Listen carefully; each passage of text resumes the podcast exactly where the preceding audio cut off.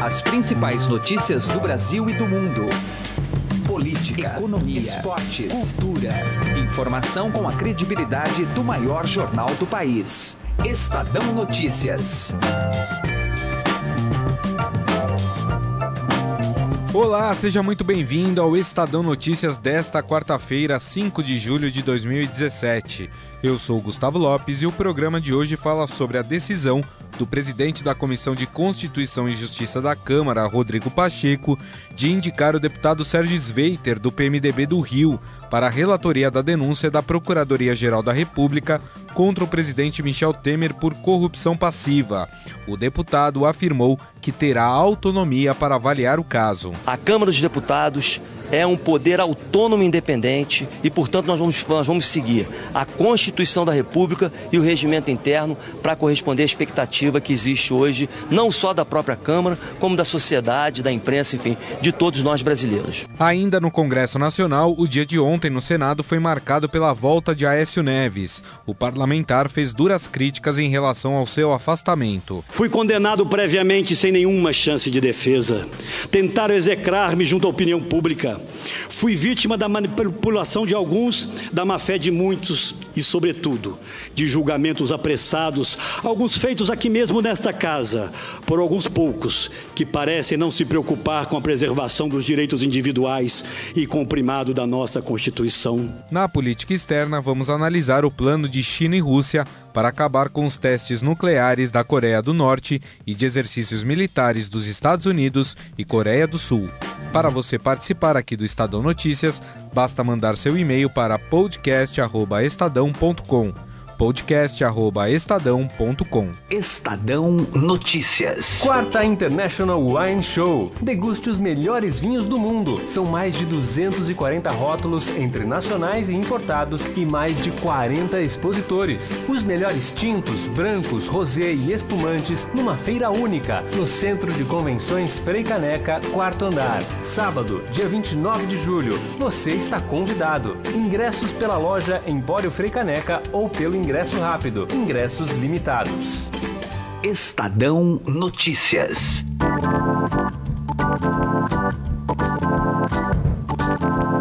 O deputado Sérgio Sveiter, do PMDB do Rio de Janeiro, foi escolhido relator da denúncia contra o presidente Michel Temer na Comissão de Constituição e Justiça pelo presidente do colegiado Rodrigo Pacheco, que também é do PMDB, só que de Minas Gerais o relator será responsável por emitir parecer à CCJ sobre a denúncia apresentada pela Procuradoria-Geral da República ao Supremo Tribunal Federal contra o presidente Michel Temer por corrupção passiva. E o nosso contato agora é com um cientista político e doutorando em ciências políticas pela Unicamp, Bruno Souza da Silva. Tudo bem, Bruno? Como vai? Tudo bem, querido. Como é que vai? Tudo certo. Bom, essa foi uma escolha que não foi vista com bons olhos pelo Palácio do Planalto, por se tratar de um deputado que não mostra muito o seu posicionamento, é um deputado que não está há tanto tempo assim no PMDB, então não tem muitas ligações com o partido. Qual a sua análise? Foi uma boa escolha? O, o deputado Rodrigo Pacheco de fato escolheu alguém, como ele disse antes dessa escolha, alguém técnico para relatar esse caso? Perfeito. A pergunta é interessante em dois sentidos, né? Primeiro que a gente realmente não sabe o posicionamento desse deputado, sobretudo considerando do, do, que foi comentado, além de ele ser recente dentro do partido, se alguém de um perfil que não, não tem uma capacidade de liderança tão grande assim dentro do legislativo. Se a gente observa rapidamente a própria biografia do deputado, a gente vê que a atuação dele é muito mais no campo jurídico, enfim. Ele é filho de um, de um ministro, enfim, do, do, do, do STJ. É, é alguém que tem muito mais uma trajetória, que a gente pode dizer assim, técnica mesmo do que um perfil de alinhamento político aos interesses do Palácio Planalto. E veja, são interesses numa condição, num contexto muito específico, né? porque não se trata de aprovar uma medida, não se trata de tentar brecar o avanço de alguma legislação, mas se trata de um processo no qual é extremamente o presidente da República. Nós estamos falando do presidente que está sendo denunciado por corrupção passiva e cuja CCJ é uma, um primeiro momento no qual esse processo vai passar e ali a gente já vai ter que começar a ter um pouco da noção do que vão ser as preferências que vão ser projetadas no plenário. Né? Alguns levantamentos até que têm sido mostrados mostram é, a grande imprevisibilidade relacionada a esse resultado. pudéssemos fazer um paralelo bem diferente daquilo que aconteceu com o governo Dilma lá atrás, no contexto do processo de impeachment, ali já se tinham preferências muito mais claras e uma tendência, uma linha definida de que uhum. o governo certamente perderia dentro das instâncias de discussão na Câmara e no Senado. Agora, é, nesse caso específico, há uma indecisão muito grande, o governo não tem realmente, acredito, acredito nessa linha, o governo não tem plena clareza de como, de como pode ser a decisão desse deputado, mas agora, o fato é, recursos tem sempre à disposição. É. E eu acredito que o governo avançará fortemente para tentar, enfim, trazer esse deputado para poder negociar e ver quais são as possibilidades de se costurar um apoio político. A defesa do presidente Michel Temer quer apresentar o mais rápido possível a defesa. Uh, há uma intenção de que todo o procedimento até a votação em plenário seja concluída antes do recesso.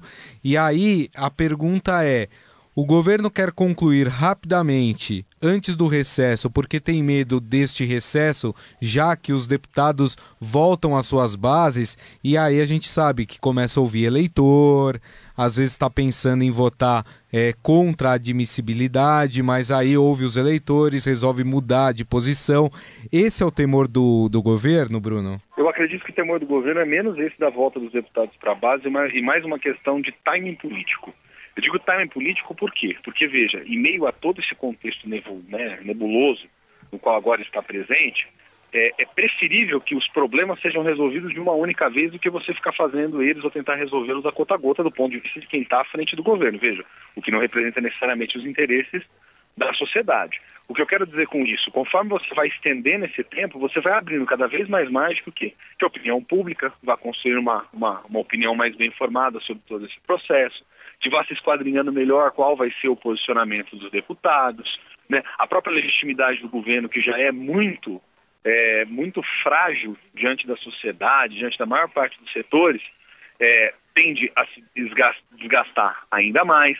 O custo político não é um custo apenas para o governo, veja, na figura do presidente Michel Temer, mas é um custo político para toda a coalizão também, que está cada vez mais acuada, porque se a gente pensar, esse processo é um desdobramento de toda a Operação Lava Jato. Então, a situação de instabilidade política que boa parte dos representantes vem, né, vem, vem passando, né, e que o governo, consequentemente, também vem passando, associada à pressão popular, à pressão da mídia em cima deles, faz, faz com que esse processo se torne cada vez mais doloroso e mais complicado. Gostaria de agradecer ao cientista político e doutorando em ciências políticas pela Unicamp, o Bruno Souza da Silva. Bruno, mais uma vez, muito obrigado pela atenção. Eu que agradeço e agradeço a todos os nossos ouvintes. Política. E o nosso contato agora é com Pedro Venceslau, ele que é repórter de política aqui do Estadão, e vamos falar sobre essa volta do senador Aécio Neves e todos os constrangimentos que isso causa ao PSDB. Tudo bem, Pedro? Como vai? Tudo bem. Pedro, a gente notou ali durante o discurso que muitos dos senadores do PSDB ficaram um pouco arredios, não quiseram demonstrar qualquer tipo de emoção. Esse é o clima dentro do partido? Pois é, poucos senadores foram, poucos deputados também não foram lá prestigiar o Aécio, não teve uma grande claque para o senador. Quando ele terminou o discurso, não teve aquele momento de aplauso muito entusiasmado, teve até uma cena o senador Tasso Gereissati, presidente interino do partido, tomou gole d'água em vez de bater palmas, né? Então, há uma preocupação no PSDB, sobretudo naquele grupo dos chamados cabeças pretas, que são os jovens deputados do baixo clero que defendem o rompimento com o governo Temer. Esses deputados, eles defendem a saída definitiva de Aécio da presidência do partido e defendem também a realização de uma convenção nacional, alguns falam até em refundação do PSDB. Esse, também, essa também é a proposta do, de aliados do governador Reinaldo Alckmin, principalmente do deputado federal Silvio Torres, que pretende apresentar essa proposta na reunião da executiva do partido. A prerrogativa é do Aécio, né? Pelo estatuto do PSDB, ele é que define se vai ficar ou se vai sair. Ou seja, né, é mais um pepino, vamos dizer assim, que o PSDB vai ter que lidar. Porque se ele decidir que vai ficar na presidência do partido, com que clima que o partido segue aí a sua trajetória política, né? Pois é, eu conversei com alguns deputados do PSDB e o que eles avaliam é que a presença do Aécio, ainda que como presidente afastado, atrai holofotes para o partido, atrai uma, uma agenda negativa para o PSDB no momento que já é delicado para o partido permanecer no governo Temer. O PSDB controla quatro ministérios, é, então, por mais que eles façam esse discurso rebelde, a prática mostra outra coisa, mostra um partido umbilicalmente ligado ao governo Temer e ainda com um presidente, é, ainda que afastado, que, é, enfim, não traz uma boa imagem para o partido, né? Pensando na figura do senador Aécio Neves, é, qual influência que ele vai ter dentro do Senado, se ainda existe né, clima para ele ter algum tipo de influência e de que forma o partido deve tratá-lo lá dentro, como um líder ou só como um, um, senador que a gente não quer ter muito contato? O senador Aécio Neves nunca mais vai ser o líder que um dia ele foi, nem nos bastidores, nem nos holofotes. A expectativa é que ele agora no Senado tenha uma atuação muito discreta, vai estar muito mais focado em sua própria defesa, vai ser um aliado, sim, do presidente Michel Temer, vai reforçar o movimento dos que defendem a permanência do PSDB dentro do governo, vai defender as reformas, mas tudo com muita, com muita discrição. É, já não é mais aquele líder que saiu fortalecido nas eleições de 2014. Esse foi o repórter de política do Estadão, Pedro Venceslau, falando um pouco mais sobre a vida agora do senador Aécio Neves, que retornou ao Senado Federal. Pedro, mais uma vez, muito obrigado, um grande abraço. Um grande abraço, obrigado a todos. Direto ao assunto, com José Neumann e Pinto.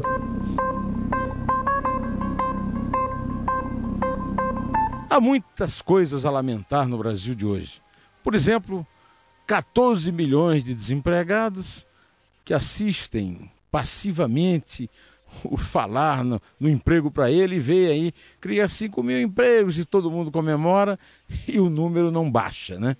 É, mas assim, uma coisa que eu quero chamar a atenção é que o Brasil, mais uma vez, em pouco mais de um ano, um ano e um mês e meio, um ano e dois meses, se transformou numa espécie de santa casa de misericórdia para salvar o mandato do presidente Temer, depois do que foi feito também pela Dilma ao longo de quase um ano. O Temer começou agora, né? Recentemente, no dia 17 de maio, quando foi revelada a sua conversa com Joesley Batista, e a Dilma sangrou esse tempo todo e mais, sei lá, um ano praticamente, né? É lamentável que o país se, se tenha reduzido a um tomalá da cá, da pior espécie, a um mercado de pulgas, para ver é, se o presidente salva o empreguinho dele ou se alguém toma o um emprego. E a nação fica é, perplexa, bestificada, como diria o historiador José Murilo de Carvalho, vendo esse mercado é, no palácio, em torno de cargos e empreguinhos, quando não há dinheiro nem para pagar passaporte. E o mais, a única esperança que havia antes, até 2014, era o PSDB, e o PSDB está fazendo o jogo exatamente mais sórdido, mais lamentável, que é o jogo do vassalo que fica contando com o sangramento do patrão para ocupar o lugar dele. É lamentável o papel do PT na oposição, o papel do PMDB no governo e, sobretudo, o do PSDB no papel de valet de chambre, criado de quarto. José Neumann e Pinto, direto ao assunto. Estadão Notícias. Destaques internacionais.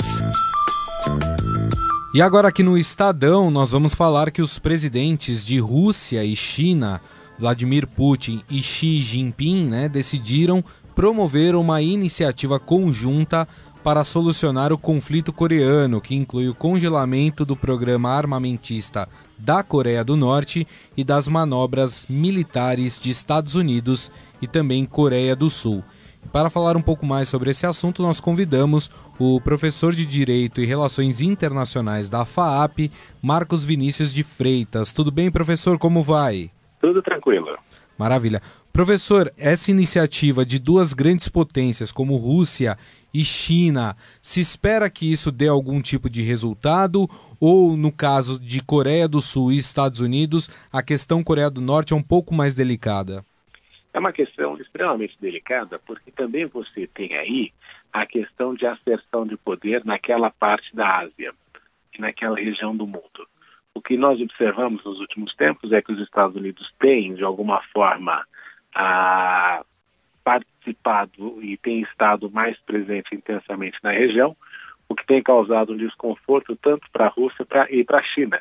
E estes dois, de alguma forma, estão utilizando o teste nuclear ah, realizado pelo regime da Coreia do Norte no sentido de colocar este assunto na pauta de negociação, provavelmente vai acontecer agora em Berlim, ah, na reunião do G20. Então, o assunto Coreia do Norte, ele é delicado, o teste vem com uma mensagem muito clara, ele foi realizado no dia da independência dos Estados Unidos, para justamente corroborar a ideia de que é preciso encontrar uma solução para a situação da Coreia do Norte e que nesta, nesta resolução os Estados Unidos têm que deixar que as duas potências regionais China e Rússia cuidem do assunto.